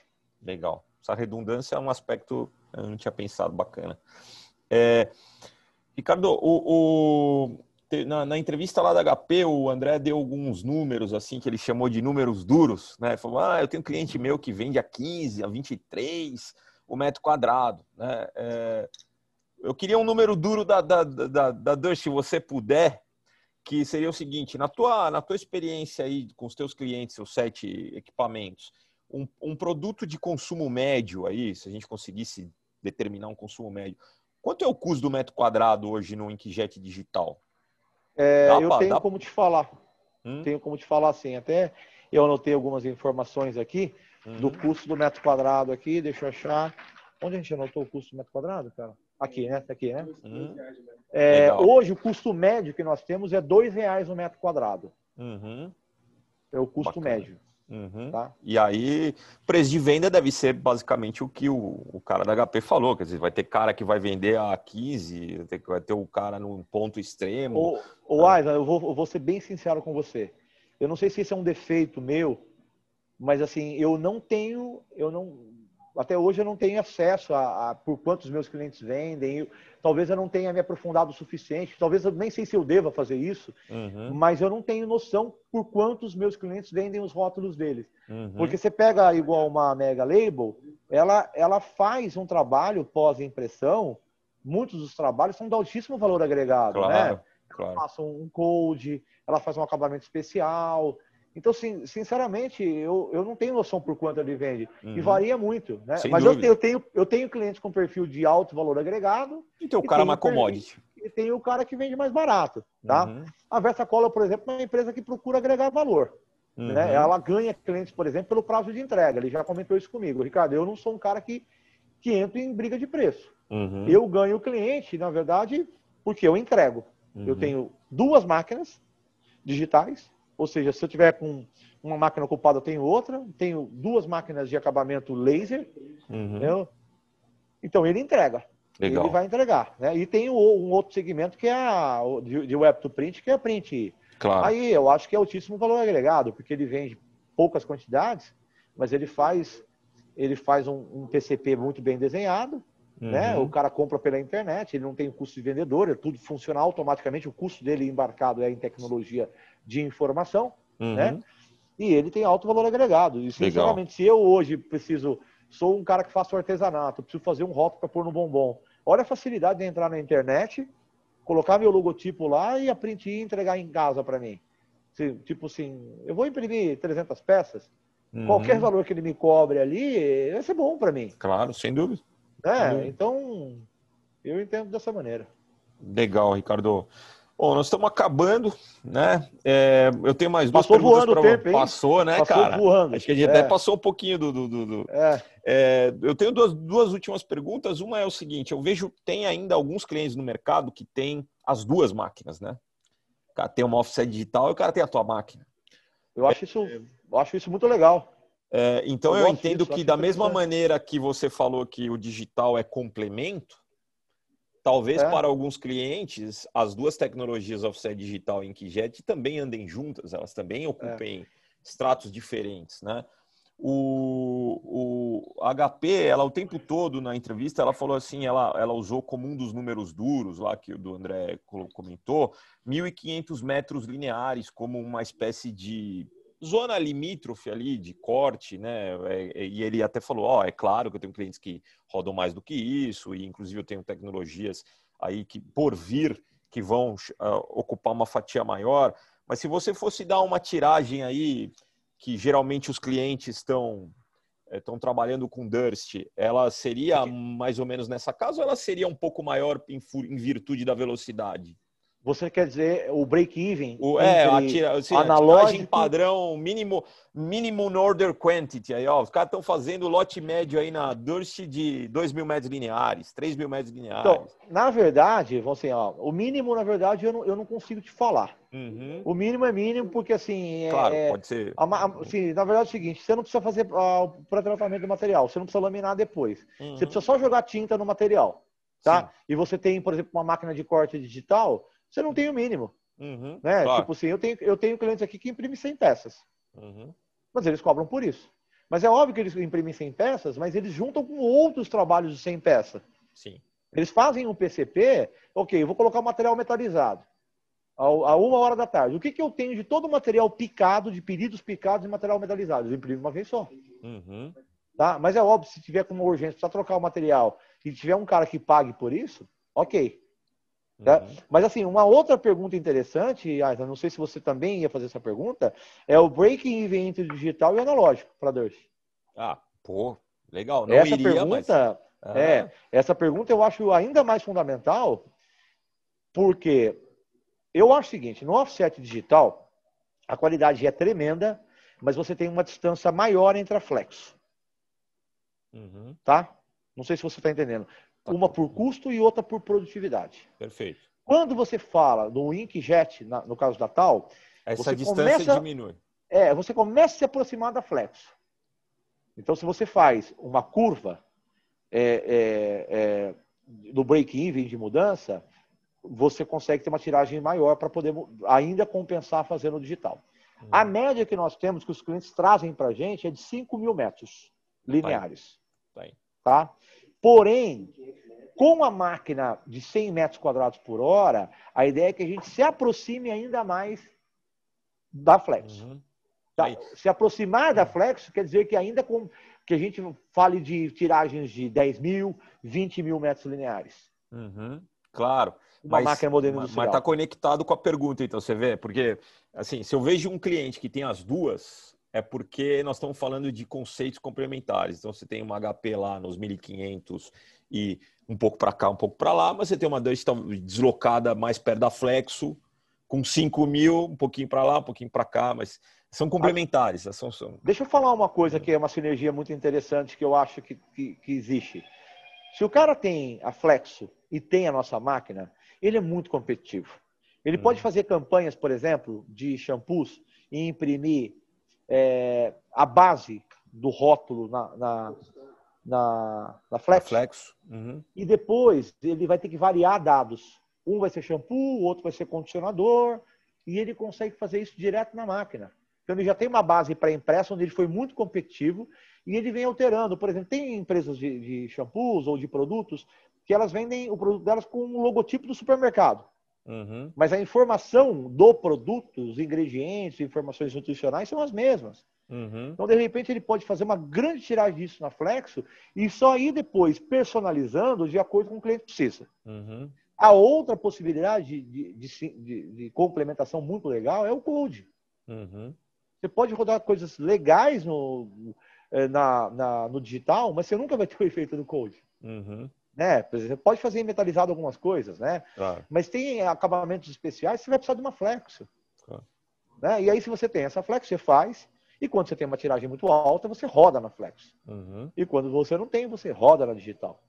Tá claríssimo. Então, eu acho que são ótimos complementos. Bom, minha última pergunta é, é o seguinte: é 2021, Ricardo, que, que você está vendo? Qual a tua perspectiva Durst Brasil? Vamos, vamos, vamos, vamos aumentar esses sete máquinas para botar mais três, botar mais quatro. Qual que é a tua. O que, que você imagina? Eu sei que é o tiro no escuro total. Não, mas... não, tranquilo. A gente tinha uma perspectiva de seis a sete máquinas antes da pandemia, já listada para 2021. É, hoje a gente, essa, é, essa expectativa diminuiu, a gente está trabalhando com, com projetos aí de três ou quatro máquinas, diante do cenário que nós temos hoje. Porém, o que eu, Ricardo, acredito, o Brasil, apesar de ainda estar em pandemia, nós estamos entrando no verão, o que a gente entende, né, os especialistas entendem que a gente consegue acalmar bastante a parte de contaminação, né? De frear uhum. bastante. A gente está em queda nos números e a gente tem aí a iminência de uma vacina. Uhum. Enquanto a Europa está entrando numa segunda onda. Enquanto os Estados Unidos, que e a Europa que estão entrando no inverno, e os Estados Unidos sempre bateu recordes. Ele não saiu da primeira onda e continua escalando. A Europa saiu e agora voltou. Tá? Uhum. Então, eu entendo que se a gente conseguir aprovar pautas econômicas, e principalmente as fiscais, é, junto com a chegada da vacina, a gente pode ter um 2021 surpreendente. Quando eu digo surpreendente, é queda de moeda estrangeira, o que vai ajudar no processo digital para compra de máquinas e insumos, e a gente vai ter um otimismo ainda maior no mercado local, inclusive uhum. de consumo. E quando a gente fala de consumo, a gente fala de rótulos e embalagens. É o que eu, eu estou otimista com 2021. Ricardo, eu só tenho a agradecer a você, a toda a Durst, né, ao Fernando Bortolim por te autorizar a falar com a gente. Não, na verdade, quem era para falar era ele, né? Mas é, é. ele acabou me escalando aqui. É. Na verdade, eu costumo dizer o seguinte: eu estou apaixonado pelo mercado de rótulos e etiquetas, uhum. mas eu estou nesse mercado a, inserido, trabalhando nesse mercado há quatro anos. Claro. O Fernando está com 82 anos nesse mercado, trabalhando. Sem dúvida. Né? Fernando então, é tipo assim, o retrato é... de Dorian Gray, né? Ninguém sabe a idade que ele tem, né? É. Não, e na verdade a gente está muito feliz de ter o Fernando trabalhando conosco, porque ele é um cara que conhece muito do analógico, muito, já vivenciou muito analógico, uhum. aprendeu bastante digital com a gente, mas ele uhum. conhece muito do mercado e ele é um cara muito correto. Sim. Os clientes é, depositam nele um nível de confiança incrível, ele transmite credibilidade e eu acho que a Durst não poderia estar é, melhor representada é, do que nós estamos agora com o Fernando liderando esse projeto de rótulos e etiquetas aqui. Legal. Ricardo, obrigadão mesmo. É, a gente deve colocar aí é, o nosso, mais essa edição na, nos próximos dias e mando para vocês todos aí os links para que todo mundo possa compartilhar. Eu acho claro, que foi bem claro. produtivo, acho que esclareceu bastante dúvida para o nosso ouvinte, tanto do podcast como do, do, do canal ali, do, do PEC Live. Acho que a gente realmente tiramos bastante dúvida, vai ser bem produtivo. Mais uma eu vez, agradeço, obrigado. Eu, eu agradeço a oportunidade, parabéns pelo seu projeto trabalho que você está fazendo aí incrível, levando informação é, para o mercado, informação de qualidade, imparcial, conversando com todo mundo, fazendo perguntas é, que precisam ser feitas, isso é muito importante. Eu agradeço por você ter feito isso. Hum. Parabéns pelo trabalho e toda vez que você precisar da Durst, estaremos à disposição. Obrigado. Valeu, pessoal, e até a próxima edição. Nos vemos lá.